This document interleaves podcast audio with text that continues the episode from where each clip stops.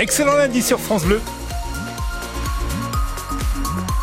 Il est tout juste 11h, l'heure de retrouver Dimitri Imbert pour les infos et tout d'abord la météo. Bonjour Dimitri. Bonjour, si vous ne sortez pas le parapluie, le bouson et la capuche semblent de rigueur car la pluie sera à nouveau de la partie sous un ciel crèche chargé toute la journée.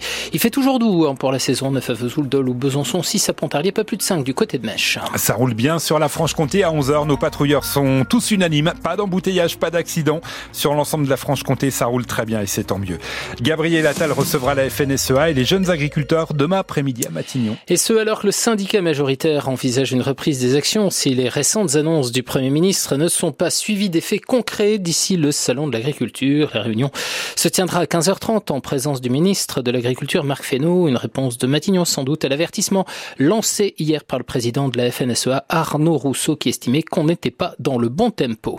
En attendant, les médecins sont plutôt favorables à la taxe lapin, idée proposée par le Premier ministre il y a 15 jours. Ça pourrait être une bonne idée pour Pierre-Louis Elias, médecin généraliste à Besançon et vice-président du collectif Médecins pour demain, qui était notre invité ce matin, même si pour lui ça ne représente que 2 à 3 des rendez-vous.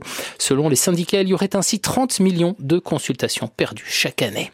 En Haute-Saône, les parents d'élèves n'ont pas le cœur à rire face aux fermetures de classe. Ceux de Dampierre sur les notes ont manifesté à 8 heures ce matin devant l'école Jean Laume. Cette fermeture à la prochaine rentrée de septembre aurait, selon eux, pour conséquence de faire une classe à trois niveaux. Ils ont aussi lancé une pétition.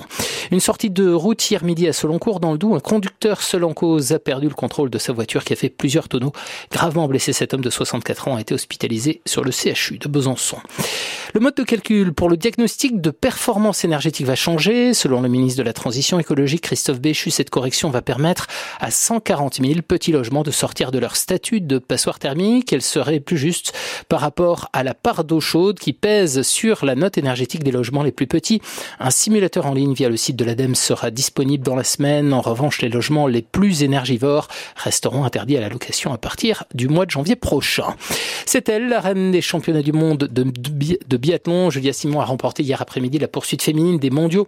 C'est la troisième médaille d'or en trois courses de la Savoyarde de 27 ans. Justine Brezès-Boucher décroche le bronze. Déception pour notre franc-comtoise ou Jean-Monod Laurent qui termine à la septième place malgré un 18 sur 20 au tir. Et pour Quentin Fillon-Maillet, seulement 11e de la poursuite hier après un tir complètement raté.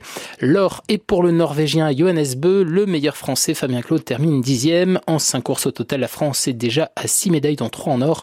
Prochain rendez-vous demain avec l'individuel chez les féminines. Et puis sur la Coupe du Monde de combiné nordique hier à Otepa en Estonie, Matteo Beau, le premier français, n'a pas pu faire mieux qu'une 22e place.